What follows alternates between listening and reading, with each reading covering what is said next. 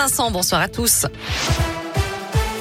À la une, Olivier Véran appelle à rester vigilant. Nous n'avons pas encore éradiqué le virus du Covid. Le ministre de la Santé veut quand même rassurer. Il n'y a aucune raison de penser qu'il y aura une nouvelle vague de l'épidémie de Covid dans les semaines à venir.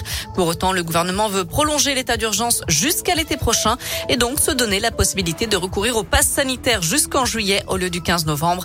Le projet de loi a été présenté aujourd'hui en Conseil des ministres, un texte qui durcit au passage les sanctions en cas de fraude jusqu'à 5 ans de prison et 75 000 euros d'amende.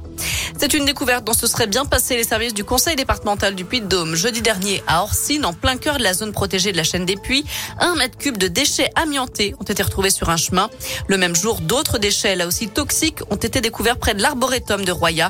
Des dépôts sauvages dont l'évacuation par une entreprise spécialisée a été prise en charge par les communes concernées et le département. Dans le reste de l'actu, la mort d'un soldat français au Mali, le maréchal des logis Adrien Quélin, 29 ans, appartenait au 4e régiment de chasseurs alpins de Gap. Il est décédé accidentellement lors d'une opération de maintenance, c'est ce qu'a annoncé la ministre des Armées, Florence Parly. Le nombre de naissances en forte baisse l'an dernier en Auvergne-Rhône-Alpes. La natalité a baissé de 3% selon l'INSEE. Autrement dit, ce sont 2800 naissances en moins. À retenir aussi cette panne géante chez l'hébergeur OVH. De nombreux sites internet sont restés inaccessibles ce matin pendant près d'une heure. L'un des dirigeants parle d'une erreur humaine. Une mauvaise nouvelle pour l'entreprise à 48 heures de son introduction en bourse.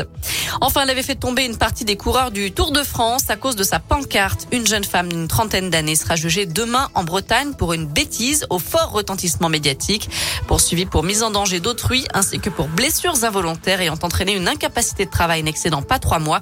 Elle encourt jusqu'à 15 000 euros d'amende et une peine d'un an d'emprisonnement. En parlant de la grande boucle, notez que le parcours du Tour de France 2022 sera dévoilé demain à Paris. Voilà, vous savez tout pour l'essentiel de l'actu. Je vous souhaite une excellente soirée.